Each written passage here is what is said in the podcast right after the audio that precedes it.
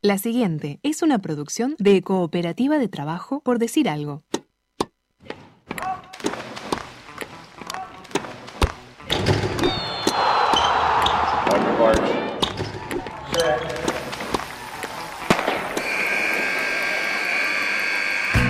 Hay deportes. Y en Por Decir Algo queremos hablar de todos. O de los que podamos desde este momento y hasta las 15. Por Decir Algo.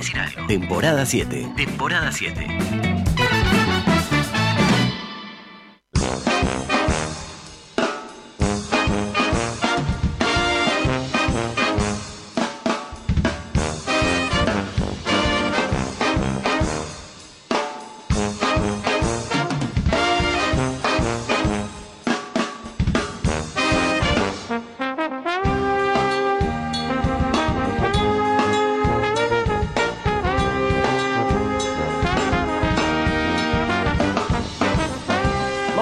Ejercicio, Sebastián, porque estoy un poco perdido con la agenda del día de hoy. Bien, es como un repaso, una vuelta a la facultad. Pongámosle, pero pará, ¿vos a qué facultad fuiste? Yo fui a Ciencias Sociales, Ciencias Económicas, sí. Comunicación, sí. al auto de cuero, bueno, al auto de cocina. Bueno, está, está. A la, a la arquitectura. ¿Arrancaste cosas? Todo eso. Bueno, no terminé. Vamos a no desvirtuarlo un poco. Dale. Un día tengo que hablar de eso, em, bueno. Eh, escuchá. ¿Psicológicamente? ¿Psicológicamente qué? ¿Fuiste a la facultad de psicología también? También. Bueno, mirá, mirá lo que encontré. Escucha, yo te leo los títulos y vos me vas diciendo cosas. Ah, bien, vas vos ahora. Sí. Ok. Pero era para no explicar no, no, eso, Sebastián. No, tratando de entender No, no, Antonella Rocuso conoció el Parque de los Príncipes y le dedicó un alentador mensaje a Messi. Bueno, prometedor. ¿Sí, la nota? puede estar bueno. ¿Cómo, no que hago clic, pero bueno. ¿Cómo ayudó la presentación de Matías Viña en Roma a encontrar una adolescente desaparecida? Eh, ¿Es una novela eso? No sé, es un título que encontré por ahí. Sí. Suárez, un autógrafo en una chancleta y la pregunta sobre Messi que no respondió. Título gancho. El otro objetivo del Paris Saint-Germain, retener a Mbappé, quien no saludó a Messi y ahora no tiene excusa para irse. Así fue la presentación del argentino del Paris Saint-Germain en la que un periodista se enloqueció gritando Messi. ¿Soy yo o son medios largos los títulos? Están como viniendo largos, explícitos y a veces sin sentido. Sí, yo estoy totalmente de acuerdo con eso que estás planteando. Entonces, Sebastián, ¿qué tengo que pensar? ¿Que no hay más deporte por fuera de Messi? Bueno, la presentación de no te hagas el contracultural. Tampoco hay vida por fuera de Messi, obvio. Hay. Lo que pasa es que lo que hay es un Deportivo Maldonado Fénix, por ejemplo. ¿Pero está chequeado que se jugó ese partido? Sí, no, no está chequeado. Pero lo que sí chequeé es que hoy juega Peñarol. ¡Ah! ¡Chequeador! ¡Qué periodista de fútbol que sos, eh! También tengo confirmada la presencia de otra olímpica uruguaya en este programa. ¿Quién? Nicole Frank. Pará, ¿le podemos preguntar sobre Messi? Sí, ¿por qué no? Sentite libre. Y por último, entrevista a eh, David Boguel, ¿Sí? que acaba de sacar una novela donde aparece Bella Goodman, Viena y Peñarol. No puede perder con esa combinación. No se diga más, entonces comencemos el por decir algo de la fecha, el 869. Un programa que una vez fue a París en un caballito gris. por decir algo, en vivo, hasta las 15, en M24.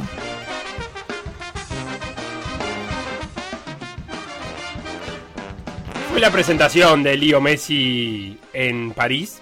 Ajá. Todos lo vimos saludando, por lo menos. ¿Lo viste saludando del balcón del hotel? Sí. Es el tema que menos me ha interesado en mucho tiempo. que a mí me pasa lo mismo. o sea, es insólito. No sé por qué no enganché, pero nada. No, nada, nada. No sé, no me engancha, pero me parece, incluso me alegro de compartirlo contigo, pero no me engancha. Nada, o sea, me importa serísimo.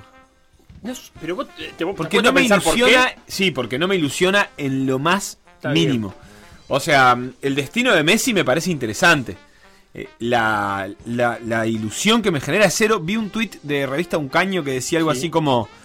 Em, te lo voy a buscar, pero que básicamente hablaba de lo predecible de todo. Claro. Y, que hacía, y de lo, y que también hacía que, fuese eh, poco motivante. Me decís, bueno, el regreso de Messi a, a, bueno, ni que hablar, a Newell's. Eso sería épico. La ida de Messi a, al Sevilla o al Atlético Madrid. Bueno, uno estaría. A reencontrarse con Suárez, hay una historia por lo menos. Eh, no sé, a, jugar el City de Guardiola, porque no es solo una cuestión de bueno, Está bien, es verdad. Es, verdad que la ida del Paris Saint Germain tiene muy poco de romántico, ¿no? No es vendible esta historia como, como romántica. No tiene gancho por ningún lado. Tiene gancho, es, es realmente tristísimo. Quizás, yo qué sé, Poquetino Di María, Messi, Santa Fe, toda junta en París No, no, es insólito. Mirá lo que decía Revista Un Caño que me, me gustó.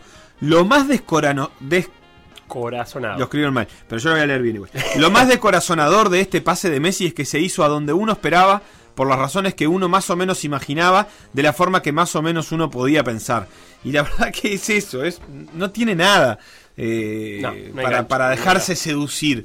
Ni siquiera el reencuentro con Neymar y Mbappé y No. y no sé qué. Mbappé no lo Lo- saludó, viste que lo decía el título ahí que puse. Sí, sí, no sé, por eso es, es realmente descorazonador. A ver, ahora eh, yo me había propuesto otra charlita, pero me gustó este terreno donde entramos.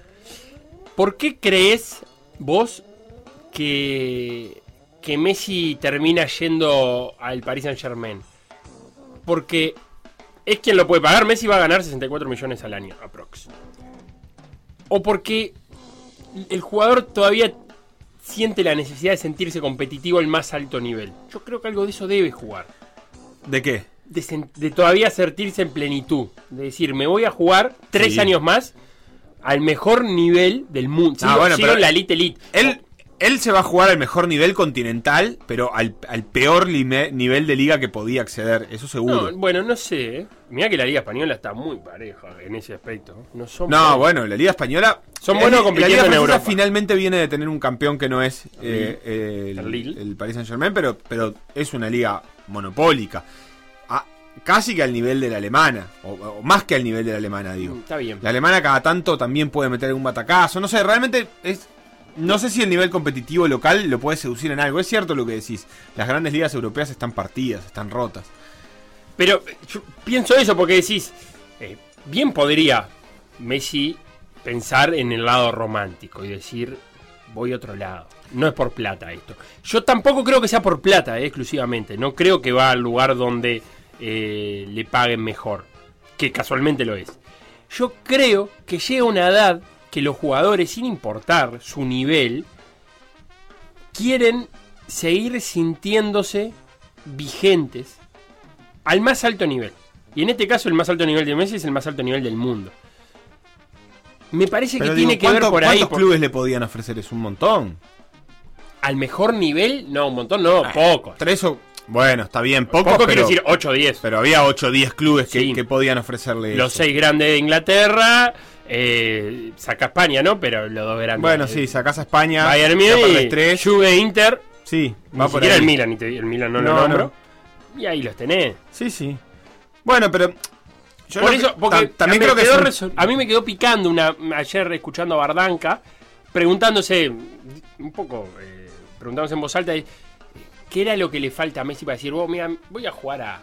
A Newell's no, a donde él quiera, donde él sienta, oh, tengo ganas de ir a jugar a, a otro equipo, pero bajando el nivel. Y yo creo que es- El tema es que Messi no bajó el nivel de rendimiento. Es decir, bajó un montón el nivel de rendimiento, obviamente, porque el, el rendimiento de Messi hace 8, 6 años era escandaloso y hoy es uno de los mejores jugadores del mundo, sin lugar a duda. Pero obviamente bajó el nivel. Pero su bajada de nivel lo mantiene como un jugador de élite. Y entonces a mí me parece que, que- que Messi eh, es parte de una camada de jugadores que, que ya no se retiran bajando el nivel. No sé si hay otros, pero pasó con Xavi y Iniesta también Bueno, en el pero Barcelona. se No fueron igual, ¿eh? Jugaron añitos fueron en el a. Sí, pero no se fueron a seguir jugando al fútbol eh, global, al fútbol No, europeo, al fútbol de acuerdo. intercontinenta- interconte- interconectado. Se fueron a jugar un fútbol que es parte de otro mundo, que Qatar es y el Japón. japonés y el catarí. No, no, no es realmente mantenerse vigente. Fueron a seguir jugando por ellos, Claro. no por, no por otra pero cosa. por eso te digo, Messi todavía no está para ese paso. No, pero por supuesto que no. Messi viene de ser campeón de América. eh, Messi está para pelear la Champions. No, no, y ni quizás, que hablar. bueno, quizás el recorrido de Messi sea ese de Xavi Iniesta y es eh, irse bien lejos. No hay paso intermedio, no hay un Peñarol de Forlán. ¿Entendés lo que te digo? Porque no me puede decir que la retirada de Iniesta y de Xavi es parecida a la de Forlán viniendo a Peñarol. bueno, Parecida a la de Forlán yéndose a India o a muy Hong Kong. distinto. Ellos ya estaban en su Peñarol cuando se, cuando se fueron a Hong Kong. No, pero te hablo de... Forlán, de hecho, también se fue. Sí, claro, por eso te digo India y Hong Kong. Pero, no, pero te digo, venir al fútbol sudamericano no es como irte al fútbol japonés donde vos podés Bueno, pero, desconectar. ellos, pero Forlán es sudamericano. Sí, pero lo que te digo es que No, Messi no eh, creo que pase por Sudamérica, eso es lo que quiero Ah, bueno, eso puede ser. Si yo creo que es, es parte de otra de otra, de otra época Messi. No, no, no, no existe el, el escalafón europeo ni siquiera para, para jugadores de ese nivel. Este, habrá que ver eh, si Cristiano por ahí recorre en algún momento ese camino, si lo recorre, no sé, Di María. el Kun Agüero vos lo ves volviendo Zlatan. independiente, por ejemplo. Sí, Agüero Sí. lo veo. Volviendo Sí. independiente. Sí, yo creo que Kun Agüero, si, si hubiera sabido que Messi no estaba ahí, no creo que hubiese tomado esa decisión. Yo no sé si al Kun Agüero lo motiva eh, competir en el Barcelona. Sí, lo motivará. Yo qué sé, ¿para qué, ¿a quién le importa? ¿Qué puedo saber yo de lo que motiva al Kun Agüero? Lo que creo es que sí, que el Kun Agüero está mucho más... Se le nota en el tono de sus declaraciones y de las cosas que El hace. otro que día le mandó un mensaje al Pollo Viñolo que estaba viendo el clásico. ¿Sí? Sí, Independiente Racing. Está conectado a eso, él, él está conectado. Sí, lo veo, no sé. Este, ¿Vos lo ves a Suárez volviendo a, a jugar a Nacional? Bueno, yo tengo mis serias dudas. A mí me cuesta imaginarlo, pero puedo creer que lo haga. Lo que pasa que Messi es un jugador de otra escala, es una escala global. Messi ahora llegando a Rosario puede significar No. hasta un problema para Newell's, o sea, de, Y para la ciudad de para la ciudad, para todo. Este, sería nada, la verdad que sería de, de una belleza este, romántica, preciosa, incluso yendo a cualquier eh, otro club europeo a, a regalarle una ilusión a la ciudad. Pero bueno, nos tenemos que, que olvidar de que eso vuelva a suceder en el fútbol actual. No va a haber un Maradona yendo a Napoli. Eso y, no, y- no existe. bueno, está eso bien. no va a Y- existir más. ¿Y Cavani? ¿Lo ves volviendo? Y bueno, Cavani va a jugar en Boca en julio. Yo creo que sí, que eso va a Ah, terminar ¿sí? pasando. Sí, ¿Sí? sí, yo estoy, estoy bastante convencido de que sí. En, Mirá. en un año, creo que al final de la temporada que viene, Cavani sí. También, pero también Cavani es un jugador que ha hecho un culto de ese acercamiento a su, a su ciudad. Uy, claro. Este Messi ni siquiera tiene eso exactamente, ¿no? O sea, va a Rosario, sí, obvio, siempre, pero no sé si, Messi es Barcelona. Sí, además creo yo que. Sí, sí, sí. Criado allá. 13 años se fue, cuando- ¿no? Sí, una cosa de, de- de muy chico. Entonces está ahí hay una cuestión, por más que él sea hincha de Newell's y todo. Eh, bien, bien. Eh, ¿Qué dice la gente que hemos derivado la charlita? No, para este nada, gente que le pega a Francia, el fútbol francés, que es una de las cosas más interesantes. ¿Por dónde se pueden comunicar, Beto? Instagram, Por decir algo web. Twitter. Por decir algo web. Facebook. Por decir algo. WhatsApp. 098-979-979. Messi declaró varias veces que no volvería a Argentina por un tema de seguridad. La verdad que nunca, nunca se lo escuché. Bien. Eh, alguien que dice, Tatanka dice, qué mejor nivel, el fútbol francés es un desastre, más aburrido que chupar un clavo. Bueno, Y lo que pasa- porque el PSG no genera nada y es un club sin entorno y sin vida.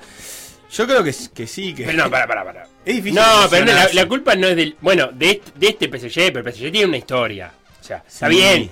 Bueno, Para los hinchas de fútbol es un poco desangelado que venga un catarí de billetera gorda y compre No todo. es eso igual, porque el catarí de billetera gorda son todos, no hay nadie que no sea el catarí de billetera gorda. Eso es engañarse, pensar que el City no es el catarí de billetera gorda, eh, y No, el Chelsea claro. no lo es, y, eh, y un montón de Ah, clubes. pero- pero mismo el Barcelona cambió desde que tiene justamente a Qatar Airways en su en su pecho, y los clubes son todos el catarí billetera gorda. Bueno, Barcelona sigue siendo un club social. Sí, son lo- está bien, pero están en un entorno y en una cosa que, Sí, que yo excede lo que significan. Yo creo que no, no creo que sea lo de la lo de quién pone la guita ni lo que cobra. Es sentir que es un fútbol que corre en otro nivel, que corre en un nivel que no se toca eh, ni siquiera en el momento igual voy a decir algo de la liga- con el fútbol que vemos todos los días. de la liga francesa. Eh, le faltaba marketing. Ah, Me parece que tenemos un problema con la liga francesa y es que no conocemos los jugadores. Ahora que Messi está ahí y que vamos a estar consumiendo más liga francesa que en nuestra vida, eh, yo creo que le vamos a encontrar un atractivo. Pero seguramente es el fútbol campeón del mundo. Eso es lo primero que te voy a Sí, decir. y que no es, eh, no es- de verdad que no es malo el nivel. El problema me pasa eso, que te Bueno. pones a ver 22 tipos que quizás que conozcas que a 3. No tienen sacando al Marsella otro campeón de Europa en su historia. Eso de es acuerdo. eso es raro. No, y estoy de acuerdo. Te, O sea, te pregunto, no- te pregunto tienen jugadores del de- Lille y estoy seguro que no nadie saca dos jugadores sin googlear del Lille, que es el último campeón. Yo no saco ni uno. Está. Ah, eh, eh, Cuando salieron campeones capaz que conocía cuatro, hoy ya, ya no recuerdo ningún nombre. bien. Eh, pero me parece que es porque también las ligas se construyen a partir del marketing. Bueno, pero no, ¿cuándo se construyó esa liga? Porque realmente no tienen no tiene, no- es una No, liga que está lo que a nivel de títulos continentales por debajo de no, no solo de las otras cuatro grandes que se supone que Francia es la quinta, sino también, no sé, de, de Portugal, capaz que de Escocia en, en- en términos históricos. Este, no daría ese paso, pero. una Champions. Sí, de acuerdo, pero te quiero decir, eh, hay mucho de, de cómo estamos viendo la liga francesa que va a cambiar. Vos vas a mirar la liga francesa, lo pregunta acá también se va. Yo no, yo no la voy a mirar, por ejemplo. No, yo lo que. Pero yo te, lo que sí te puedo decir es que voy a consumir muchísima menos Liga Española. Bueno, eso puede ser. No sé en realidad, no sé ¿eh? quién va a ocupar ese lugar. Mi liga fuerte es la Premier. Yo miro de la Premier, Sí. eh, me cruzo con cualquier partido y me quedo mirando un rato. Eh, pero ahora me encuentro con un Paris Saint Germain eh, Olympique de Marsella, que antes me costaba un poquito más, o un Paris Saint Germain Lyon, y un rato me quedo viéndolo. Paris Saint Germain Mónaco, y ahora me lo voy a quedar siempre con el Paris Saint Germain de denominador común. Pero a partir de que empecemos a construir la historia, a ver, Messi el año pasado, pongámosle que se hubiera ido a jugar el año pasado con el Paris Saint Germain, hubiéramos seguido la definición de la liga francesa mucho más atentamente, porque era un mano a mano Sí. con el Lille. Y yo este año, si este año va a ser un mano a mano con alguien, ojalá, porque si no va a ser un bodrio, y, y la vamos a seguir más. Yo creo que voy a consumir mucha más liga francesa en detrimento de la liga española. Bien.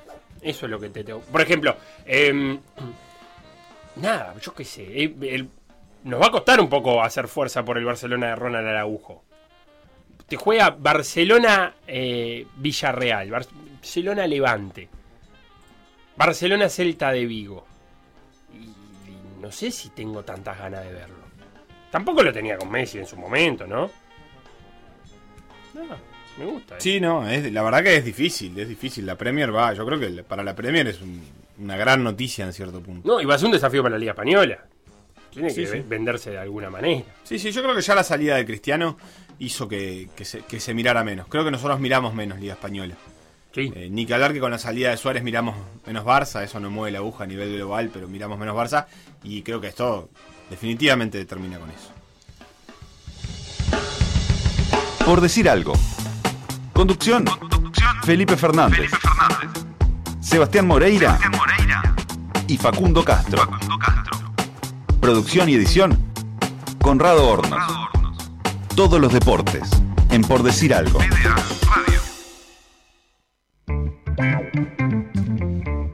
Se cerró la fecha número 13 de la primera división de Uruguay de su campeonato Apertura y vamos a ponernos al día con lo que pasó en ese 0 a 0 entre Deportivo Maldonado y Fénix. Deportivo Maldonado. Fénix. Mientras que andan a los abrazos ahí, sin tapaboca. Ejemplo es, acá al costado la Lucy, el peludito y la princesa durmiendo, los guardianes de la casa. Aquí estamos, nuevo partido, Fénix Deportivo Maldonado o viceversa. Partido importante, a sumar puntos para de abajo, la fatídica, la que siempre está. Así que bueno, algunos cambios ahí. Este lindo partido, martes, frío. Qué lindo te voy a estar ahí. Mira que estaría, ¿a qué? A sueto el laburo, anda a buscarme, ¿sabe dónde? En el Conrad. Vamos arriba, Fénix. Final del primer tiempo. Por Dios, si queremos promocionar el Mundial 2030, hay que mostrarle el primer tiempo. La verdad, tiki tiki, a los costados, no hubo falta, nada. Por Dios, creo que desastre. ¿no? Este es el fútbol que queremos, ¿no? Y bueno, el que amamos, pero ah, fue, mamita. Ahora lo último, Deportivo Maldonado ahí estuvo ahí en los corners, pero no, no, no se puede así. Así no se puede, la verdad. Pero bueno, vamos a ver qué pasa en el segundo tiempo, che. Espero no dormirme. Final del partido. Bueno, se puso un poco más entretenido el segundo tiempo, un poco más de llegada. O Amaral, digamos que, que fue el, que cambió, digamos, un poco la delantera de Fénix, porque en el primer tiempo el pato no, no, llegó, no tuvo, no tuvo chance. Ah, esa la del palo, mamita. Un golazo era, un golazo. Pero bueno, el palo le dijo que no, y bueno, es un punto, sirve, va a servir. Hay, hay hinchas que, que dicen que como el partido con Sudamérica, que se pató que no servía, el punto, que no va a servir. Y en realidad siempre digo, mientras que se sume, si son tres mejor y si es uno, bueno. Es el, pre- el premio consuelo, pero bueno, sirve, va a servir. Y quedan dos partidos importantes, el lunes que viene con, Boston River y bueno, se cierra con Wander y bueno, eh, hay que tratar de, si se puede sumar los seis y demás, la verdad. Así que bueno, partido chato, pero bueno, el punto sí, vamos arriba, Fe. El punto sirve, termina diciendo el hincha de Fénix, y le sirve si miramos la tabla del descenso, porque Fénix tiene 64 y Deportivo Maldonado 59. Lo dejó ahí a 5 puntitos en el apertura. La verdad que campañas muy similares. Quedó en el puesto número 11 Fénix con 15 puntos y en el puesto número 13 Deportivo Maldonado con 13. Eh, no hay mucho más para agregar de lo que lo que dijeron los hinchas. 19-15 Seba, hoy juega Peñarol, visita a Sporting Cristal, Copa Sudamericana. Buen horario 19-15. Sí, precioso. Porque termina el partido y por lo menos es temprano. Va a ser de día. Va a ser- Allá va a ser de día. Tengo probable A ver. de Peñarol. Kevin Dawson, Gigo González, Gary Cajelmacher, Carlos Rodríguez, Valentín Rodríguez, Gargano Trindade en la sala de máquinas, Agustín Canovio, Cepelini, Facundo Torres y el canario Agustín Álvarez. Están en la lista y convocados eh, Edgar Elizalde, Juan Manuel Ramos y Rubén Bentancur, las tres altas de Peñarol hasta ahora. He escuchado en, en gira mediática a su presidente Ruglio decir algo que me resultó interesante y es, muchos hinchas dice, nos piden que rompamos la chanchita para traer un jugador que, que, que pueda asegurar, no sé si asegurarnos la palabra, pero para apostar fuerte a la Sudamericana. Y Rubio dice, ese es un mensaje un poco raro para la interna del plantel. Si este plantel nos trajo hasta acá, hasta acá ¿por qué yo tengo que estar pensando Bueno, en, porque se fueron un montón también. en un salva... No, el plantel que te trajo hasta acá no. Y sí. No. Bueno, se fue Piquerés, Bueno, se está fue bien. Terans, No, se Terán- fue Formiliano. Bueno, Terans hizo toda, toda la fase de grupo, Pero que era Terán se- dificilísima. está bien. Había que eliminar al Corinthians eh, y clasificar primero. Está bien, pero eh, te guste o no, por Formiliano se fue a buscar a Elizalde No, bueno, está, está bien. y por Piquerés se fue a buscar a Juan Manuel Ramos. Está bien. Pero digo, se fue gente. Sí, pero vos decís que Y hay veces que. El, a ver, yo no, no, no, no quiero criticar, digo que también me parece claro. Cuando vas aumentando la exigencia, por ahí necesitas más cosas. Y si el hincha de Peñarol siente que este es el No, momento pará, en el que- puede dar ese batacazo, capaz que te diciendo, bueno, aumentemos también nuestro nivel porque los rivales van a ser mejores. Pero, ¿y si, y si me, y el plantel que me trajo hasta acá? Y bueno, Me trajo hasta acá. Lo otro que decía Rubio tiene que ver más con cuestiones financieras es. Peñarol pasó años con ese argumento, romper la chanchita. Y, rompía la chanchita una y otra vez y los resultados no venían. Eh, bueno, eso es la postura del presidente de Peñarol. El partido de hoy. ¿Querés que te cuente el 11, el último 11 de un Peñarol visitando Sporting Cristal? Copa Sí. Libertadores 2016. dale. Hoy justo me, que- me quedé pensando en eso, sí, sí. En el último 11. 2016. Salió 1 a 1. A ver, quiero escucharlo. No lo conozco, ¿eh? No lo ¿El leí. 11? No, no, No. quiero sorprenderme. Gurucia. ¿Qué, qué dijiste? ¿El 2016? 2016, Copa Libertadores, 1 a 1. Fase de grupo. Sí, la vuelta ya Peñarol, por la integración de su 11, la jugó eliminado. Así que no te voy a leer la- el 11 de la vuelta. Pero el 11 de la ida, Gastón Guruciaga en el arco. El vasco, el vasquito Aguirre Garay de la derecha, el Hormiga Valdés, Guillermo Rodríguez y Matías Olivera. Por, i- Matías no, Maxi Olivera, por izquierda. Naita Hernández, Nicolás Freitas, Tomás Costa y Luis Aguiar. Murillo, Diego Forlán. Mira. Un lindo Peñarol igual, ¿eh? A a la distancia sí. No creo que en ese momento no sé si pensábamos lo No, mismo. en el momento no pensábamos lo mismo, tenía pero muchos problemas, pero pero mira, me sorprendió Tomás Costa. No me acordaba. De Tomás Costa. De los otros sí. Bueno, no, de ese momento no, pero pero Tomás Costa era un nombre que había borrado. ¿Qué va a buscar hoy Peñarol Felo? Va a buscar. Bueno, eso es algo que también se refirió Rubio en, en la importancia de los partidos de ida. Que la llave pasada con Nacional encaminó la, la clasificación en ese partido de ida. Y que, y que va a buscar. Yo creo que Peñarol va a buscar eso. Un, un buen partido de ida para. Para, para tener una vuelta eh, con otra perspectiva. Eh, lo hablamos ayer con, con Aldo Ramírez, nuestro colega peruano. Sporting Cristal es un equipo que sufre mucho contra equipos con, con las armas de Peñarol, que son ese contragolpe. Eh, quizás alguno pueda recordar a, Sporting Cristal en la fase de grupos en- enfrentando a Rentistas. Ganó, ganó allá en Perú y empató acá en, Montevideo en un partido, recuerdo el del Estadio Centenario, un primer tiempo muy a favor de Rentistas, un segundo tiempo muy a favor de Sporting Cristal, que hizo algunos ajustes y, terminó siendo más en esos segundos 45 minutos. Eh, así que yo creo que Peñarol lo va a buscar. Plantarle un partido, yo me imagino un partido con las armas que le han dado resultado a Peñarol, que es esa esperar en tres cuartos o en mitad de cancha, con el Canario Álvarez direccionando la presión y, y Cepelini saltando, saltando a presionar a, quien corresponda, no dejando jugar al 5 de, Sporting Cristal, que ayer Ramírez nos decía, es el que maneja la salida de- del cuadro, y después eh, eh, buscar la- las pelotas al espacio, tanto de Cepelini como de Gargano, son dos grandes lanzadores, y que Canovio y Torres hagan de la suya eh, por afuera. Y también supongo yo que eh, precisará del, del del Canario Álvarez una noche un poco más eh, certera. Viste que el Canario, si bien hace goles, eh, es, un, es un delantero que a veces precisa muchas situaciones para, para generar un gol. Bien, eso entonces del partido de Peñarol. ¿Querés comentar algo más de del, del rival de Sporting, Deporting Cristal? Porque Te Ah, de contar un si poco me- de cosas. Si voy a hablar de Sporting Ahí Cristal, eh, preciso que me pongas un poco de rock peruano.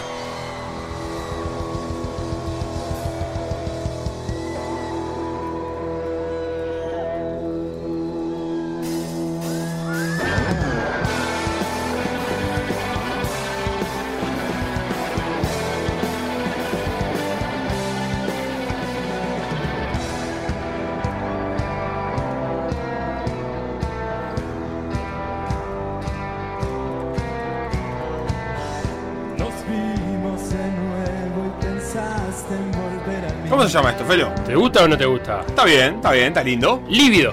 Lívido. Lívido la banda. A ver si tiene acento peruano.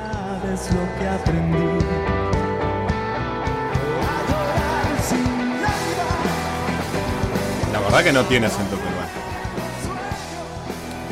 Hay algo argentino, ¿no? En ese decir. Voy a buscar si esta, esta banda es efectivamente peruana. Me parece que me estás mintiendo. No, El ¿cómo no es cantante una banda peruana de rock alternativa originaria de Lima, formada en el 96? Dice Wikipedia. Sí, ay. es entre lo español y lo argentino, que tal, es Perú. básicamente. Jamin se llama. ¿Cómo se llama esta, este- esta canción que elegí? Que Sí. me olvidé. Ah, Jamin. Sporting Cristal, Sebastián, el cuadro originario de. ¿Sabes de quién? De Rimac. Fundado el 13 de diciembre del 55, Rimac es un distrito de Lima, por los esposos eh, Ricardo Ventín y Esther Grande. Bien. ¿Propietario, sabes de qué? ¿Cuál era el emprendimiento de Esther y Ricardo? La corporación cervecera Bacchus and Johnson. El club y la empresa cervecera han estado ligados estrechamente desde sus inicios. Es por esta razón que, como se conoce el Sporting Cristal, el conjunto cervecero. El cervecero de Lima. El primer escudo del club fue creado cuando aún era denominado Sporting Cristal Bacchus. Eh, se eliminó el término de Bacchus y el nombre es del 68 hasta ahora Sporting Cristal. Vamos a contar un poquito de Bacchus and Johnston, fundadores de la fábrica sudamericana Sí. de hielo en el Rimac. Ah, 1876 llegaron Jacob y Howard, o Jacobo y Howard, Pará, ¿el Rima que es el río? ¿También? el Rimac. Hay un río en Lima, decís vos. Sí, sí, claro, es el río. Mirá vos, qué interesante. Bueno, entonces fundaron la fábrica sudamericana de hielo. En el 79 se ve que el hielo no andaba para mucho y se pasaron al negocio de la cerveza. Y en el 22 crean la cerveza Cristal, de ahí el nombre Sporting Cristal. Es la cerveza de la fábrica, eh, la pro- el producto estrella obviamente. En el 54 la empresa es comprada por inversionistas peruanos que trasladan la sede de Londres a Lima. Y es ahí cuando nace el equipo de fútbol, como todo. Bueno, vamos a hacer una empresa hecha y derecha que tenemos que tener un equipo de fútbol. En la década del 90 adquirieron además a sus competidores. Cusqueña, sí. cualquiera que haya estado en Perú, la Sabe. conoce, y Pilsen Callao. Sí. Las dos marcas eh, más importantes de Sí, cerveza, sí, creo, de seguro. Perú, ¿no? Lo, lo sé desde. De, de nombre nomás, no sé, capaz alguien nos puede confirmar. De- llegó el negocio de la cerveza artesanal a Perú, por ejemplo. Desde el 56, el Sporting Cristal juega en la primera división de Perú. Eh, llegó tras funcionarse además con un antiguo equipo llamado Sporting Tabaco. O sea, cerveza y tabaco, me gusta. Es un club Sí. que reúne los vicios. Eh, nunca descendió el Cristal, ¿eh? Eh, Para, es uno de los pocos equipos ¿eh? en Perú que nunca ha descendido en la primera división y es el único tricampeón de Perú en una época gloriosa, 94, 95 y 96, que ese ciclo ganador terminó con el recordado subcampeonato de la Libertadores del 97, con Sergio Marcarián de técnico. No sé si te suena algo lo que te estoy diciendo. Sí. Valerio, Norberto Solano, Jorge Soto, algunos de los grandes nombres que brillaron en la Libertadores del 97. Jugaron la final con Cruzeiro. Fue el final 1 a 0 a favor de los brasileños. Y en la final de vuelta se da un hecho particular, glorioso y que me encantaría poder llegar al fondo de ese dato. Y es que en la final de vuelta de la Libertadores del 97 jugó el único africano de la historia en jugar una final de Libertadores. Prince Amoaco, un ganés que se retiró en 2006, que pasó por Talleres en el 99 y, que, y por el Granada en el 2000. Extraño andar de Amoaco. Así que el Sporting Cristal tiene eh, como histórico el haber tenido en sus filas al único jugador africano en jugar una final de Libertadores. Qué lindo dato ese. Habría que llamarlo. ¿A, Moa- a Prince? Sí. Ah, ¿Tiene entrada de Wikipedia, por lo menos? Felipe, Moaco no sé. hasta No. acá entonces Copa Sudamericana. Ayer 4 a 3 el Bragantino de visitante central ganaba 3 a 1. Lo empató 3 a 3 eh, Rosario Central con un par de goles de Marco Rubén. ¿Vivo? Sí, vivo y jugando en central. Eh, Sí. lo terminó ganando 4 a 3 este, con un gol de, faltando 15. El Red Bull de Bragantino. Sí. Eh, hoy tenemos solo este partido de Sporting Cristal y Peñarol porque mañana eh, tendremos doble actividad, Liga de Quito Paranaense y Santos Libertad por Copa Sudamericana. Y en Copa Libertadores, ayer 1 a 1 el duelo de brasileros este, entre San Pablo y Palmeiras, en localidad de San Pablo. Hoy tenés dos partidos de Copa Libertadores. A ver quién. Olimpia Flamengo en Paraguay y River Atlético Mineiro en Argentina. 19-15 el de Olimpia Flamengo, 21-30 el de River Atlético Mineiro. Eh, cuartos de final de Copa Libertadores. Mañana cerrarán Fluminense y Barcelona. Impecable, vamos a una tanda, vámonos a una tanda que está en camino Nicky Frank para conversar con nosotros. Lo que pasó en por decir algo, revivirlo en pda.uy o buscar los podcasts en Mixcloud o Spotify.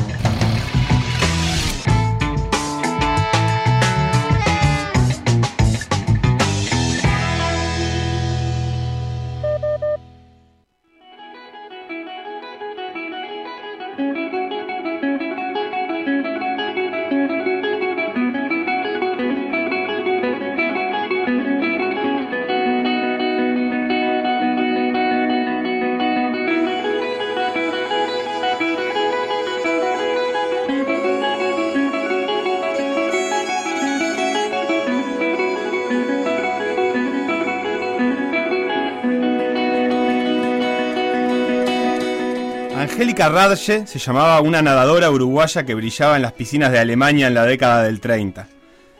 Tanto brillaba que era campeona nacional, también europea.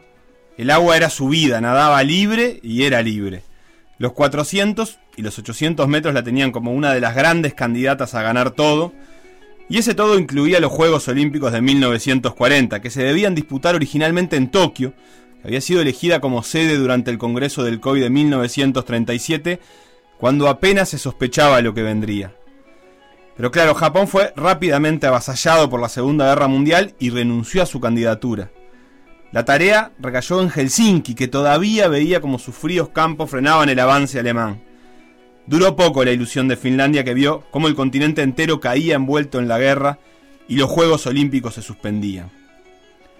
Angélica, que soñaba con nadar en esos Juegos, tampoco tuvo tiempo ni de lamentarse. Sobrevivir fue un privilegio que no estaba al alcance de millones de personas. Se volvió a Uruguay, compró un terreno sobre el que edificó su casa, su vida. Angélica, de apellido alemán y pasaporte uruguayo, se quedó a vivir en Colón, donde tuvo a sus hijos. Esos hijos también se quedaron en Uruguay, la vida fue pasando, conocieron gente, amigos, novias, se enamoraron. En un momento también tuvieron hijos e hijas. Entre todos los nuevos que llegaron al mundo estaba la nieta de Angélica. Muchos años después de su nacimiento, con cambio de siglo y de época, pero con la misma sangre corriéndole en las venas, nació Nicole Frank. Nicole vivió con su padre en el mismo pedazo de tierra que había dado cobijo a Angélica, su abuela, huyendo de la guerra bajo el mismo techo, y creció en el agua donde Angélica había soñado que un lejano día de 1940 sería olímpica. Creció en la piscina del Olimpia, custodiada siempre por la cúpula, y se fue desarrollando como nadadora tan rápidamente que se convirtió en una de las grandes promesas de la natación uruguaya. Con su abuela compartió esas campañas en la piscina y la llegada a la selección nacional. Los récords empezaron a caer, a tener su nombre. Nicole empezó por cumplir el sueño mundial en China en 2019 con 15 años. Selló su clasificación a los Juegos Olímpicos poco después. Serían en el 2020, justamente en Tokio, la ciudad que 80 años antes no había podido por la guerra y la ciudad que en un 2020 de película tampoco podía. Pandemia no es guerra, pero en algo se parecen. La historia parecía repetirse. La diferencia es que Japón logró sostenerse y por lo tanto ese mandato de sangre que le corría por las venas a Nicole se cumplió. Angélica ya no está y Nicole entrena en Estados Unidos, ya no pisa el mismo suelo, pero sí nada en la misma agua que su abuela. El 26 de julio, en Tokio, Nicole se tira y en el momento exacto en que toca el agua está saldando una deuda de 80 años.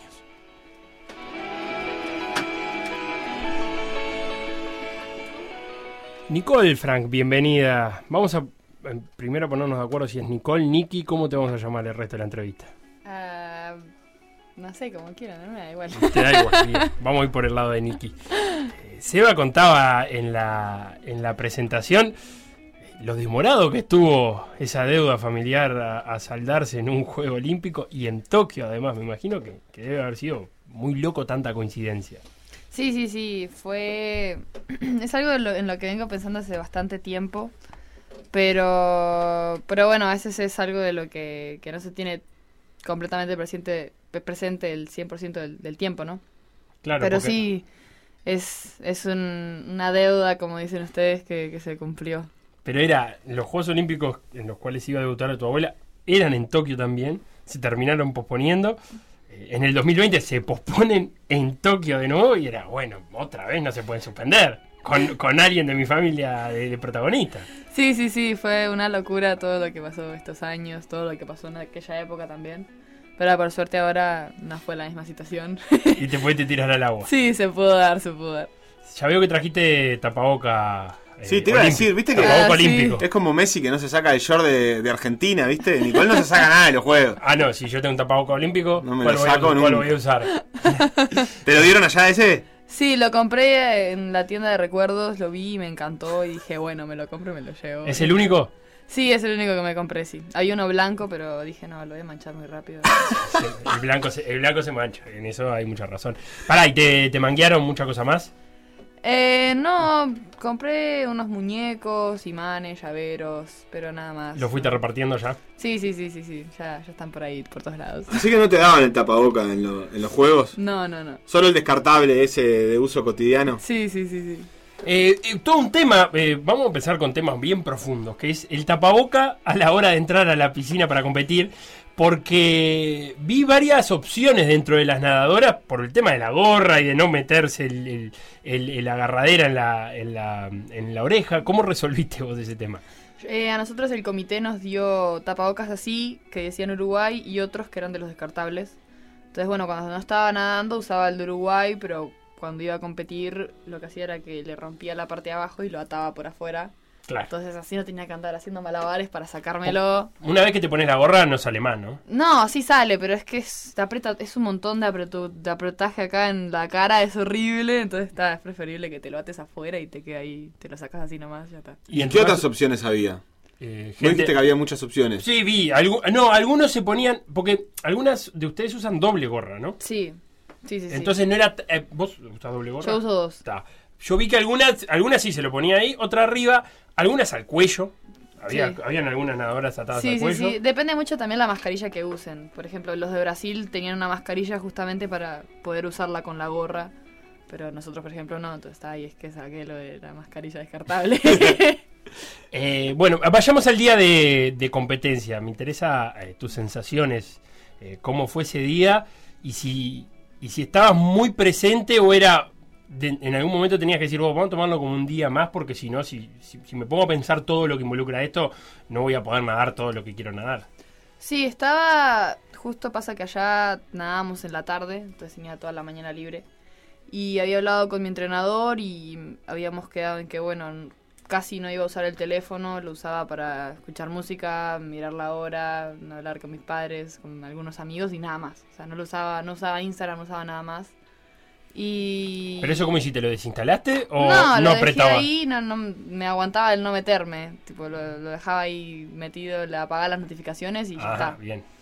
Y, y bueno, en el día estuve así tranqui, salía a caminar, la- hacía alguna cosa ahí para distraerme, tampoco estar todo el rato pensando lo mismo.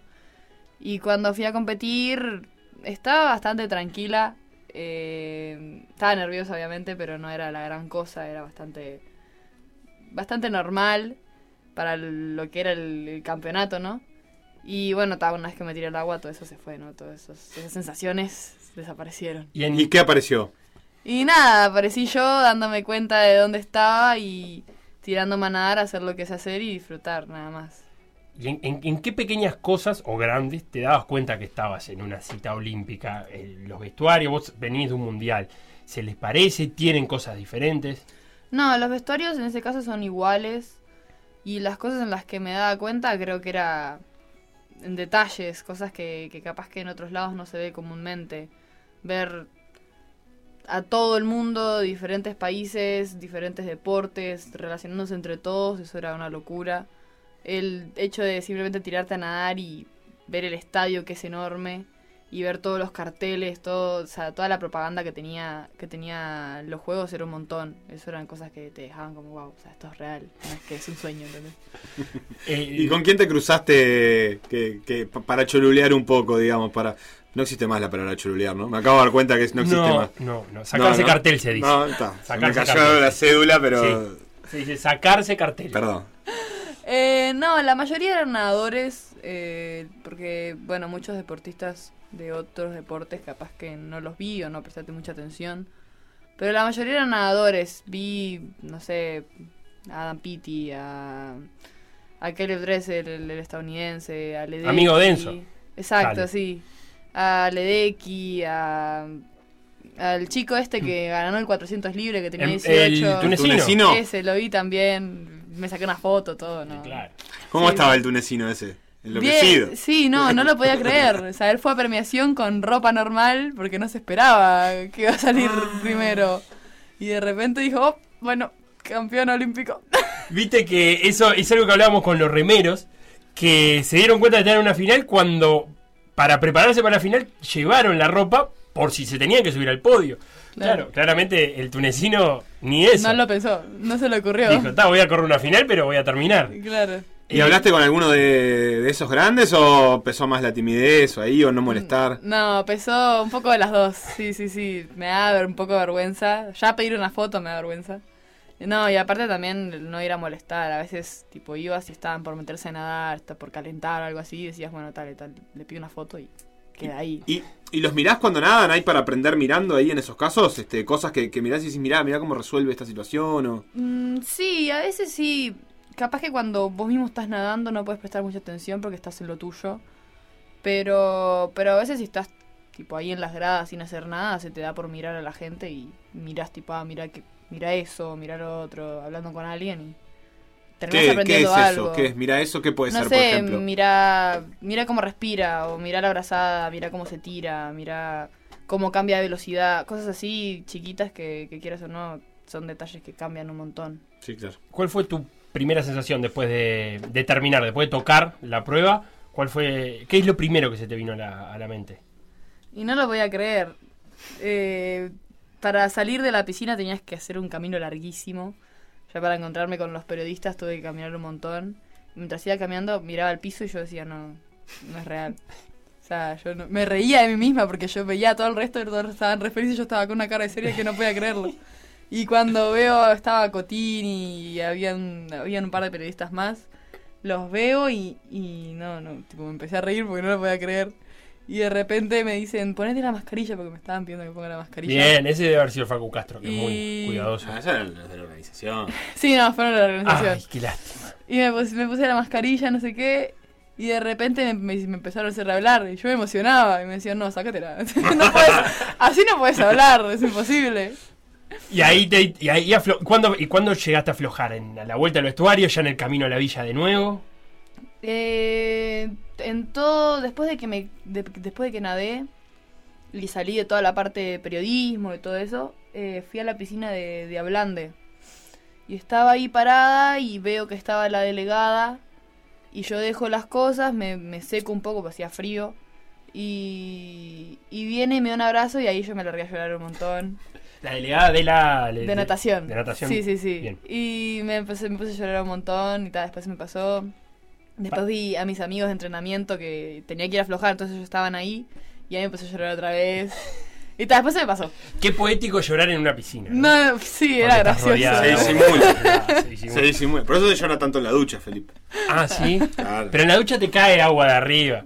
Acá de última la- la- haces pecho y abajo Sí, sí. pasas un buen rato abajo, no volvés a salir. Pará, que dijiste dos cosas que, que me gustaría saber que son muy bien. Primero, en la piscina de Ablande, ¿qué vas a hacer? ¿Vas a, a nadar? A Hablar. Ah, no, Ablande, no de hablar. Es la piscina siempre, o sea, el, el- el estadio de natación siempre tiene dos piscinas. La de competencia y la piscina que es como para calentar o para aflojar después de nadar, que está en otro lado, no se ve. Ponen cámaras para grabar, pero no es, no es nada. ¿Y cómo aflojás después de nadar? Y me tiro a nadar un rato hasta que me empiece a sentir bien. A veces mi entrenador me manda alguna cosa, no sé, hace un 400 y unos 50 y te vas. Ya está. Pero generalmente me dice nada hasta que sientas que ya estás completamente perfecta. O sea, Porque no te- terminás muy, muy arriba, supongo yo, en adrenalina, en... en- Sí, ¿en qué? en ácido láctico. Eso, todo eso te, te, te consume los músculos, el cuerpo, entonces tenés que ir a aflojar todo eso porque si no después estás muerto, estás liquidado. Es como hacer bicicleta después de los, los ciclistas, que hacen después de una etapa de como 6 horas, en, vos lo Sí, ves sí, que bueno, llegan y hacen- fútbol corren este, en No, general. el jugador de fútbol no corre después de un partido de fútbol. Y salen a trotar muchos.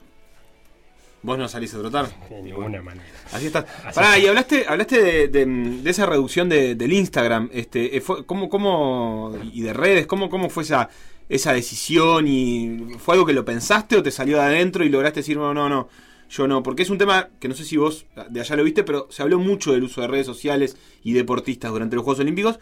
Y vos, la gente, posiblemente mucha gente lo sepa, pero vos sos muy activa aparte. En el Instagram haces eh, vivos todo el tiempo y estás contando la, progresión de tu carrera, etcétera Entonces, un corte es, es un momento importante también.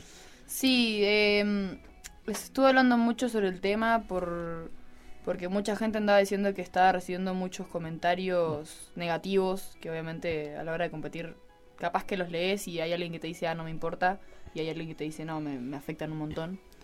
En mi caso no, no tenía ningún comentario, simplemente era por no, no distraerme, no andar viendo otras cosas en Instagram. Es algo que aprendí con, con mi entrenador de ahora, que, que dice, no, las redes sociales a veces son buenas porque creces, haces que la gente te, te conozca y capaz que marcas se interesan en vos. Pero al mismo tiempo hay veces que las cosas que ves no te sirven para nada, a veces te sirven para menos de lo que estás viendo. Entonces que, que tal, que dije, no, no, no tengo ganas de ver nada extra. Ya había subido un montón de cosas el día anterior, entonces no era que mi Instagram estaba vacío, tipo tenía un montón de cosas todavía. Ya las habéis alimentado. Exacto, tipo el día anterior tenía un montón de historias, tipo se iban a borrar como en dos días, entonces tal, dije, bueno, ¿Y, así. y cómo, ¿Y cómo era el, en general ahí con los otros deportistas de la delegación o con la gente que hayas hablado? El uso de redes era un tema que entre ustedes hablaban. Lo que pasó con Simon Biles, este, Con Delfina. con Delfina Piñatelo, este, que, que terminó borrando todos sus canales de redes sociales y de YouTube. Este, ¿Era un tema de charla? Eh, no tanto, lo de Delfina Pinatelo capaz que un poco más porque, bueno, nadadora y, y con, con mis compañeros y mis amigos hablábamos un poco más de eso. Decíamos que, ta, que no podía ser que la gente sea, sea tan, tan mala, se podría decir, y, y criticar a alguien de quien no tienen por qué o esperar algo de alguien cuando ellos no son quienes tendrían que hacer eso. Y, y sí, hablábamos un montón, hablábamos, por ejemplo, a veces de mañana yo iba a desayunar con algunos amigos y íbamos y decíamos, pa, Instagram me, ex- me explotó hoy, o Twitter me explotó hoy, tengo un montón de seguidores, y empezábamos a hablar de eso, pero eran tipo, no era nada, era solamente por, por pasar el rato nomás. Hablaste de amigos de calentamiento y volvés a hablar ahora de amigos. Eh, ¿Quiénes eran esos amigos? Y en torno a la natación, obviamente estaba Enzo, que, que bueno, no entrenábamos juntos porque él tenía su entrenamiento y yo el mío, pero obviamente estábamos, pasábamos el rato juntos. Y después estaba todo el grupo de, de, de los chiquilines que entrenan conmigo allá en Estados Unidos. Eh, de Azura fuimos 12 nadadores de 10 países diferentes. Entonces está Ah, bien, entonces era como mantener un poco ese grupo. Claro, o sea, nosotros ¿Cuántos fueron? eran Doce. 12 nadadores, 10 países. Mirá Sura. Impresionante. Sí, sí, sí. Y, y bueno, nos. Obviamente para entrenar, justo mi entrenador estaba ahí, entonces yo entrenaba con él y cuando salía de nadar me iba con Uruguay. Y, y tal, era, estaba con ellos, con todos ellos, con Uruguay, un rato con Uruguay, un rato con ellos, y todo así. ¿Y fuiste a ir a verlos? Los, ¿Pudiste ir a verlos? Quise preguntar. Sí, sí, los, Eh, para ir a ver finales y eliminatorias, todo eso, podíamos ir en nuestro propio deporte, no teníamos un límite. Si queríamos ir a ver, solamente a ver, no nadar, no había ningún problema, yo iba y miraba. Y de lo que viste, eh, ¿qué es lo que más te gustó? ¿O con, lo- o, qué- o qué- o con qué te quedaste? ¿Con qué impresión te llevas? De ver a las grandes, quizás. Mm, no, es- todo estaba muy... No sé cómo explicarlo, como que no puedo elegir algo que sea mi favorito. Bien. Pero me encantaba todo, todo lo que hacía era, me encanta, o sea, me- me- a mí me decían, vamos afuera, nos sentamos en el piso, yo iba y lo hacía porque me gustaba. O sea, no, no era que decía, ay no, que en y solamente a sentarme en el piso, Claro. no, ¿entendés? Tipo, yo iba y lo hacía igual. Nick, vamos El piso de Tokio. Oh, Sí, no, o sea, no. El árbol de la villa. Sí, Mira que sí, es este árbol. No, pero sí, no, no había algo favorito. Yo iba y miraba las finales y aunque sea 25 perritos, a mí me hubiera encantado. O sea, me encantaba hacer absolutamente todo lo que teníamos ahí. Qué importante el nado perrito, ahora que lo dicen, ¿no? Para aprender a Yo, nadar yo soy experto. ¿Vos sos experto en Es perrito? el único estilo que domino. de hecho. ¿Sí? Sí, profundamente. Modo supervivencia. Sí, sí, pará, es como el eh, ahorro de batería, pero. Permiso, Nicky, voy a hacer un par de preguntas, Sí. Sebastián. Em, ¿Vos fuiste a la escuela en la época que, que te dividían por cubos? Depende de tu ¿A qué expertise. escuela fuiste, Fela? ¿Mi escuela? Si te tocaba ir en- en- a, un- a una, a una piscina, yo hacía natación en el Olimpia. No, Felipe, en mi escuela Ah, había la charcos. Olimpia te dividen por, Por cubos. cubos, entonces- por niveles vas por cubos. Si el Claro, cubo vos- 6 es el pro. Claro, el, el uno, el uno En va mi al que nada escuela perrito. no había piscina. Ni No. club, ni nada No, remotamente la- parecido. La piscina en mi escuela, obviamente que no, pero íbamos al Club Olimpia. ¿En serio? Claro. Y, y era pasarte de cubo, era toda una hazaña. Sí, era como Te hacer- sentías realizado. Mirá, no, no, no, no, no, me, y no los, sabía eso. ejercicios, los ejercicios variaban según el cubo, estamos de acuerdo, ¿no? Sí, sí, sí. Ibas aprendiendo un poquitito más cada cubo hasta que eras. Estabas en el 6 y eras el Capaz de que todos. iban todos en mi escuela y no me decían. Porque vos nada, ¿Por qué perrito. estoy le, da- solo le haciendo daba, inglés acá? le daba vergüenza. Todos en la piscina. Che, y pará, y, y, mm, tatuaje. Tatuaje Hecho. con los anillos. Ah, en, en color. En Lo color. estamos viendo en estos momentos. Precioso, hecho con, con compás. Me hice ayer. Te lo hiciste ayer, bien hecho, ¿Cómo bien con hecho. compás? Ah, muy, ¿Cómo- no, muy de prolijo. broma. ¿Cómo se hace eso? ¿A pulso o hay una marquita ahí que la va guiando a la Mm, tatuadora? No, tipo, ella imprime como lo que vos te quieres hacer y no sé con qué, no sé cómo es, se me pone una crema. Yo creo que es que le repasa, no, no sé si alguien Ujú. que está tatuando me escucha, pero yo capaz que estoy tirando un bolazo, ¿no? Creo que repasa el- lo que está, lo que va a hacer y con la crema y todo te lo pega en el brazo y cuando lo saca tiene la marca de, de lo que estaba en el papel. Entonces ahí es que lo sigue con el... Como, como los chicles bazooka. Sí, como, Como como, como de calcar. de no creo que eso exista más tampoco. No, los chicles bazooka no. Los Pero vos llegaste a de agarrar tatuaje. No, vos Sí, sos- ¿sí? tatuaje de chicle, sí. Sí, tatuaje de chicles, ¿viste? Ah, bien, bien, bien. Estás más actualizado que yo. ¿Cuándo fue esa decisión de tatuaje? Ah, hace un montón. Antes de ir. Yo trataba de... No, Hubo que- no. La asistente que Está trajo la- Nicky. está la madre. Sí, dijo. Mi madre acá se Vení, está vení, matando de vení, la vení, risa. vení. No, no, no. No, no, No. por contrato no puedo hablar. Mi Solo madre quiero saber acá- si hubo polémica. No, no, fue No. fácil. Fue de Ah, fácil acceso. Porque tatuaje, vos sos menor todavía. Sí, ¿Implica sí. autorización, cartita de los padres? ¿No? No, bueno, no, no, no. digamos dónde fue ¿En entonces. qué mundo? ¿Qué dices? No, pasa que- loco, Sebastián, pero... Lo que pasa es que con la 17 persona años. que me fui a tatuar es la cuñada de mi primo. ah, Entonces fue mucho más fácil, ella ya me conoce hace tiempo. Pero llegaste un día y le planteaste a, a, a tu padre, No, ¿me voy mirá, a tatuar? Es chistoso porque esto fue así. Fue hace como dos años.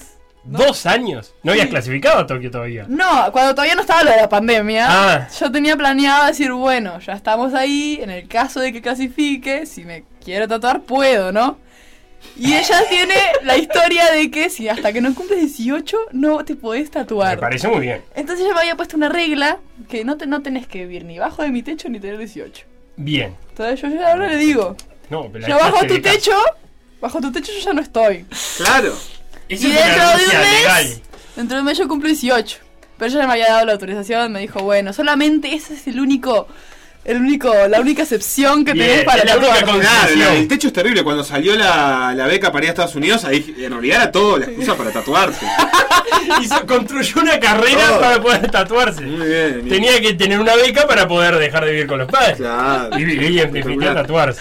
¿Cómo, ¿Y cómo sigues Estados Unidos? ¿Volvés a Estados Unidos? ¿Cómo sigues la, la cuestión? Este, cu- ¿Cuáles son los planes? Sí, ahora vuelvo el viernes, este viernes 13, y está, seguir entrenando. Ahora, fines de, fin de este año, tenemos tres competencias ahí bien importantes, entonces vamos a entrenar para eso. y a nivel de pruebas, ¿qué, qué- qué- qué- qué- para qué lado te vas a enfocar? ¿Vas a seguir con, con los 200 combinados? ¿Vas a, Sí, sí, yo creo que, que voy a seguir con los 200 combinados. Pero viste que ser nadar combinado es como nadar un poco de todo, entonces seguiría con pecho, libre. Capaz que intento algo nuevo con mariposa, no sé. Vamos a ver ahí. ¿Qué Lo que, hay? su- lo que surja. Sí, no, tengo que hablar con mi entrenador todavía. Bien, es una charla pendiente esa. Más difícil que la del tatuaje, me parece. ¿No? No, no, más fácil, seguro más fácil. Sí, bien. Mejor. Eh, Nicky, los. que no le gustó eso. No, no, no. Ella no quiere hablar. No, pero la están Ah, obligando. por si la provocan. Eh, Nicky, así que son tres pruebas este, este, este año. ¿Ya te estás planteando un camino a, a París? Porque son tres años, es un poquito menos. Estábamos hablando que él tenemos que pasar por los, por los mundiales antes, ¿no? De natación, pero ya te estás planteando por lo menos empezar a bosquejar un camino. Sí, sí, sí, sí, es algo que, que lo tengo en, lo tengo en mente ya, ya después de esta preparación, esta preparación no, sí, esta, esta preparación que tuvimos hace poco, ahora que es menos tiempo hay que prepararse más rápido de otra forma para poder llegar mejor a la próxima clasificación. Bien, clarísimo. Sebastián tiene en sus manos dos sobres Sí. de eh, Manila. Este sobre Sí, Sebastián. que es- tiene Sí, no sabe. un regalo de la radio y este sobre que tiene un regalo de nuestro enviado especial en, Sí. en Podés Tokio, para abrir. que te quede recuerdo. Podés abrir, sí, porque- Facundo Castro, que estuvo cubriendo Juegos Olímpicos, que está allá todavía. De hecho, no, no ha vuelto. Empieza, empieza a volver mañana. Este, y que por suerte nos, nos hizo cobertura especial desde allá, el compañero del programa, y que Ahí estuvo viéndote competir Para y el mate. registrándote. Para el ma- lo único que te vamos a pedir es donde los pegues nos mandes una foto después. eh, y ahí tenemos eh, casi que entrando al agua. Y en el momento de salir que dijiste que estabas ahí en tu mundo ensimismada. ¿Saludando a quién? ¿A alguien o Ah. a tipo, bueno, yo salgo y levanto la mano? Me hago, me hago- Porque gente no viene, ¿viste? Entonces, Claro, No. al, al entrenador australiano ese que estaba loco. No, no, cuando salí de nadar estaba, eh, había gente del comité, estaba, estaba el presidente, estaba, sí, estaba, estaba el, el jefe de misión, había un montón de gente y tal, estaba saludando a ellos porque justo estaban parados ahí enfrente mío. Bien. Y Y- el regalo de la radio. Que No voy a es hacer entrega. igual, ¿eh? que no esté... Voy a hacer entrega, estoy diciendo. Que es una remera. Una con, motivo de la Sí, radio, ¿verdad? sí, con un talle absolutamente aleatorio, eh, que ya veremos. Si no te queda, bueno, vamos a Ah, buscar un primo, una prima. Está re lindo. Y quiero que sepa que sos la segunda olímpica que viene, pero creo que estás inaugurando la era de los regalos en este programa. Si hemos, Sí. si hemos crecido. Vos, vos, bueno, viniste en la anterior Sí, época, pero le no fue, te llevaste pero nada. un cuestionario eh, que fue... Pero, sí, Molusco. molusco, eh, bochas, no, fue una cosa... No, ah, la mariposa. Yo lo, lo repasé ahora porque me acordaba de eso. La Con razón no se llevó nada. Justo veníamos en el auto hablando de lo mismo. Sí. Veníamos en el auto y me dice Nicole, que es una mariposa. Ah, ven- se venían entrenando. se venían- Hemos eliminado, después de esa vez eliminamos el cuestionario porque Fuiste dijimos- la última, después que dijiste que la mariposa era un molusco, que está bien, porque una- ella vive en el agua. A ella le tiene que preguntar por ecosistema acuático. Claro. No, eso época- menos, eso menos. ¿Eso menos? No, fitoplancton, zooplancton, todas esas No, cosas. no, no, no, eso es lo peor. Bueno, te vas a ir sin que te preguntaba. Nicky, muchas gracias por pasarte por, por acá. No, muchas gracias a ustedes.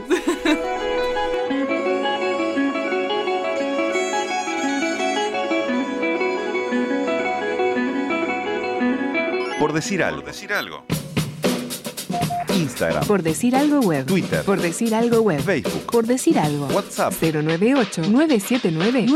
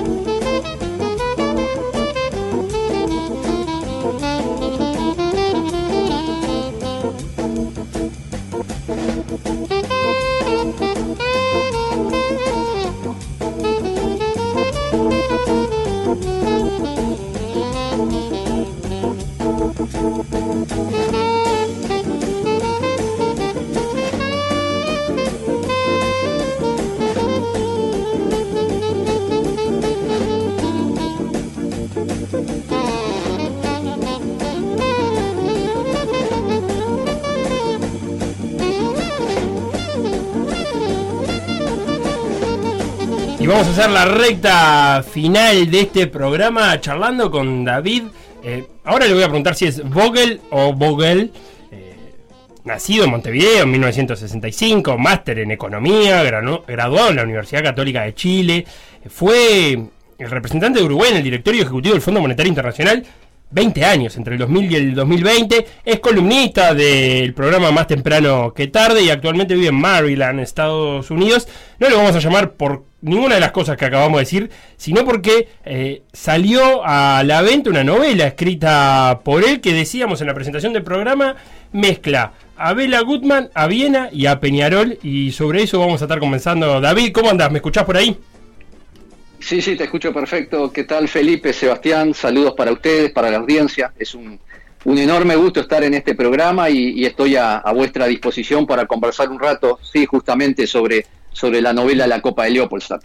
La Copa del Leopoldstadt, así viste eh, por llamarla, es un libro que comienza con una escena ambientada el 22 de junio del 2011, que es la noche de, de la final de vuelta de la Libertadores entre Peñarol y Santos, pero que después ya te lleva a, aquella Viena de- del 38 que está a punto de romperse todo, si no ya se había empezado a romper.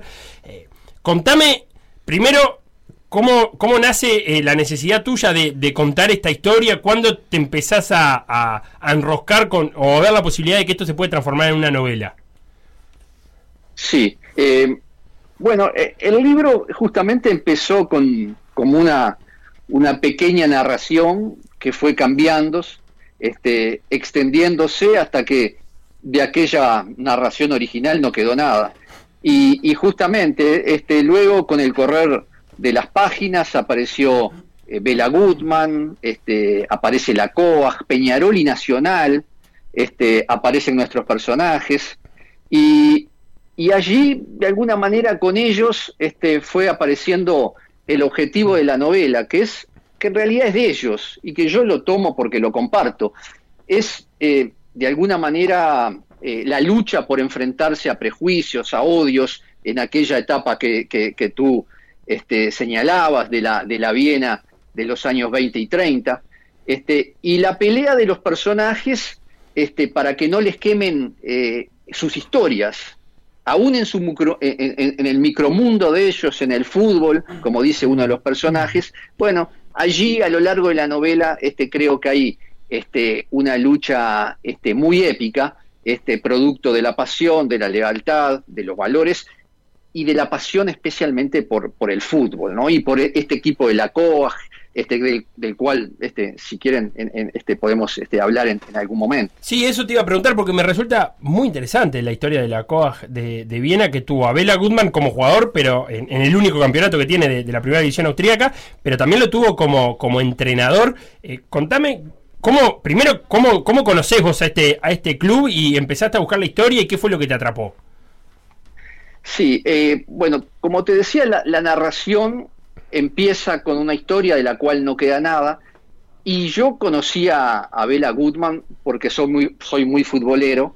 eh, y, y Bela Goodman fue técnico de, Peñarol.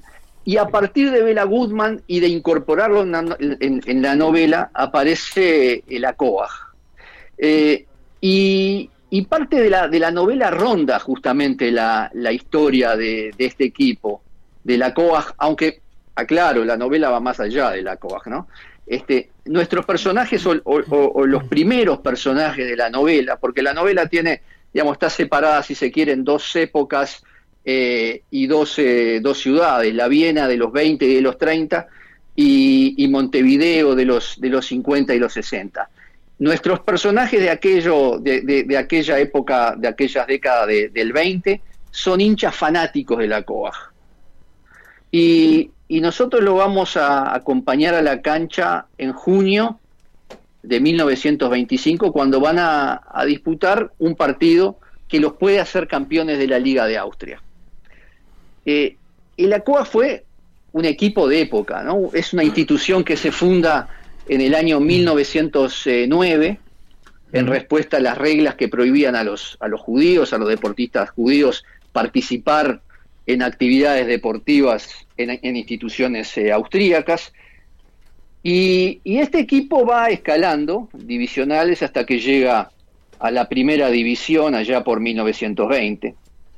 ¿Y, y qué va a pasar en ese partido? Bueno, eso este, lo vamos a ver en, en la novela. En la novela. Aparte, ¿Y qué va a eh, lo situás, eh, Sí. perdona que te interrumpa David, en, en una época donde, donde la escuela del Danubio, o sea, Viena, era, era una capital pesada en el desarrollo del fútbol. Sin duda, sin duda. Eh, yo, yo, yo diría que eh, eran de las, eh, la, la liga austríaca junto con la inglesa eran de las mejores ligas de Europa.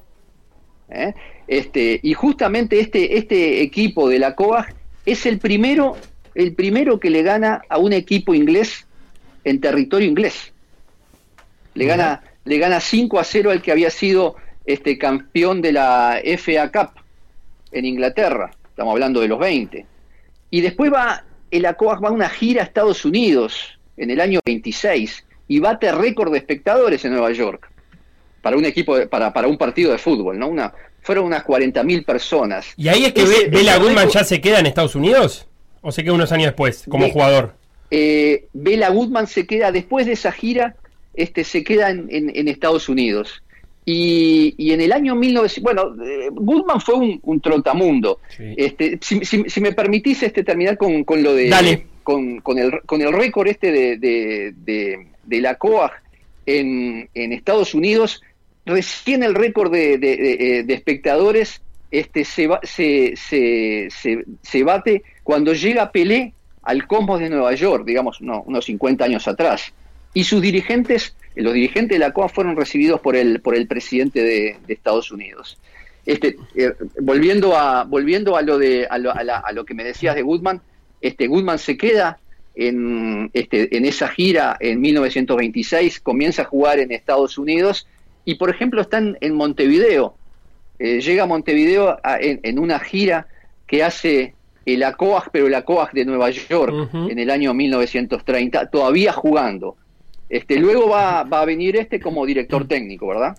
Claro, de Peñarol luego de, de aquella famosa eh, maldición del Benfica, ¿no? Eh, nunca, Eh, nunca más el Benfica va a ganar una Copa Internacional y dicho y hecho, ¿no? Y se la recuerdan al Benfica cada vez que le toque jugar una final.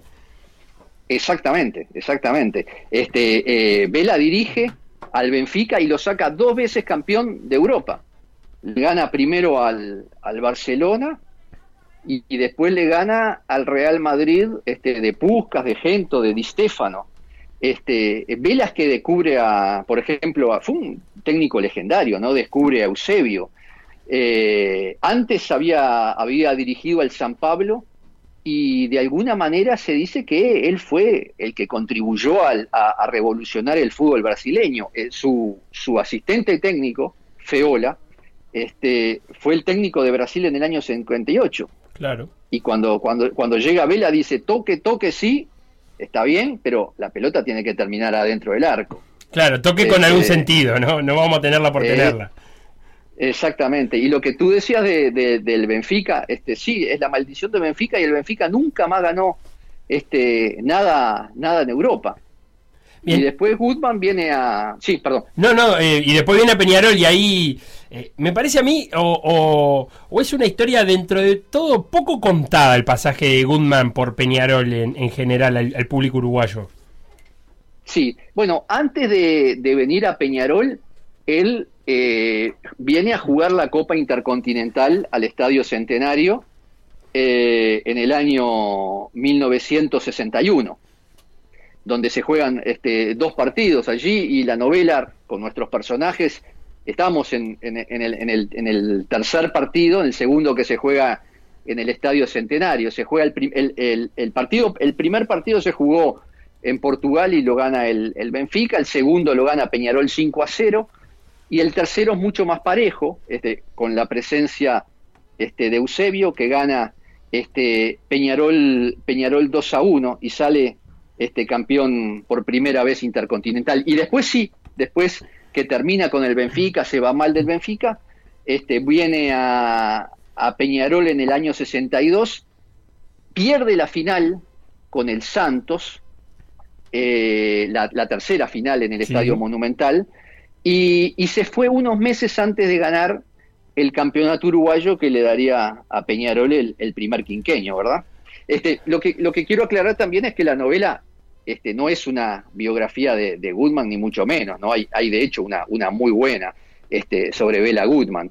Este, lo que hago es repasar un poco la, la historia de, de, de Goodman como contexto de la novela de nuestros personajes que tienen este eh, contacto directo con él en algún momento de la, de la novela, de la historia, ¿verdad? Bien, vos en, en- en la primera página, en, en la dedicación, en la dedicatoria, eh, estableces a quienes lucharon, luchan y lucharán para derribar prejuicios, discriminación y odios de cualquier tipo. Y me parece significativo cómo en la novela estos dos amigos, Ernest y, y Jacob o Jacob, eh, o Jacob, que, creo que es Ernest el que dice somos hermanos de lágrimas, ¿no? Eh, no somos hermanos de sangre, pero somos hermanos de lágrimas por, por compartir la, pasión del fútbol. Como después, nada, los sucesos europeos lo van alejando, pero, pero cómo encuentran en el fútbol esa, esa hermandad que, que en otros lados no estaba. Absolutamente, absolutamente. Eh, co- como, como siempre nos ocurre, digamos, con, con, este, con, con el fútbol, ¿no? Digamos que nos, nos hermana, ¿verdad? A través de, la pasión. Este, siendo, siendo este, hinchas del mismo club o de, o de, o de clubes diferentes. Este, yo recuerdo eh, eh, ir al Estadio Centenario, yo iba, eh, vivía muy cerca del estadio, iba sábado y domingo con amigos de, de Peñarol y Nacional, hinchábamos, y, iba a ver sábado a Peñarol, domingo a Nacional o, o- o- lo contrario, Nacional y Peñarol, íbamos con amigos de Peñarol y Nacional a la misma tribuna y, e íbamos y volvíamos el estadio amigos y hermanos, como siempre, ¿no? La Copa Leopoldstadt, Leopoldstadt que era el, el barrio judío en Viena. Eh, sí, Leo- Leopoldstadt es un, es un barrio, un distrito de, de Viena. Este, la novela recorre varios lugares y épocas que se van intercolando, pero esa, esa, esa época de, de Viena, de la década del 20 y del 30, la base la tenemos este, allí. Nuestros personajes de ficción eh, viven allí, en ese barrio Leopoldstadt, donde sí, exacto, vivía este, buena parte de la, de la comunidad judía en, en en aquella época, ¿no? Donde, Este, está el Prater. que, eh, donde está el Parque Prater, que es, es donde justamente Ernst y Jacobs este, eh, recorren, este, atraviesan el Parque Prater para, para ir a la cancha, para ir a ver a, a la COAG. Bien, la Copa Leopoldstadt es un libro de Sudamericana que también lo encuentran en ebook, 224 páginas. Eh, estábamos hablando con David Vogel o Vogel, que te al principio me quedó la duda. Yo le digo Vogel, pero es Vogel, a, a muy gusto bien. de- de- como, como, como prefieran. Al gusto del, del- lector. veces me dicen Vogel también. Bien, David Vogel, entonces, autor de la Copa Leopoldstadt. Muchas gracias por estos minutos en, por decir algo. Muchas gracias a ustedes, ha sido un, un enorme placer para mí. Y para nosotros ha sido un enorme placer, no solo esa entrevista, sino la entrevista con Nicky Frank, la olímpica nadadora uruguaya, que ya parte rumbo a Estados Unidos este viernes para seguir su progresión. Y fue un placer también hacer este programa del día de hoy, que llegó a su fin. Hasta acá llegamos, quedan con todo por la misma plata. Chau, chau.